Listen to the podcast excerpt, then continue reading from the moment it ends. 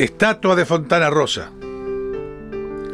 La obra homenajea al célebre dibujante y escritor rosarino Roberto Fontana Rosa. La escultura de Roberto Fontana Rosa está ubicada a pocos metros del ingreso al centro cultural que lleva su nombre. Allí se lo puede ver sentado junto a una mesa de café. Lo rodean Inodoro Pereira y Buggy, el aceitoso dos de sus personajes principales, y una hoja donde puede leerse un resumen de su biografía. Al otro lado de la mesa, una silla vacía invita a tomarse una fotografía junto al negro.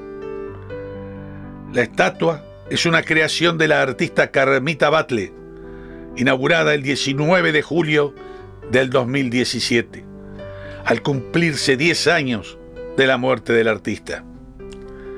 Dicen que el Mendieta, cuando vio la estatua, exclamó, ¡Que lo parió!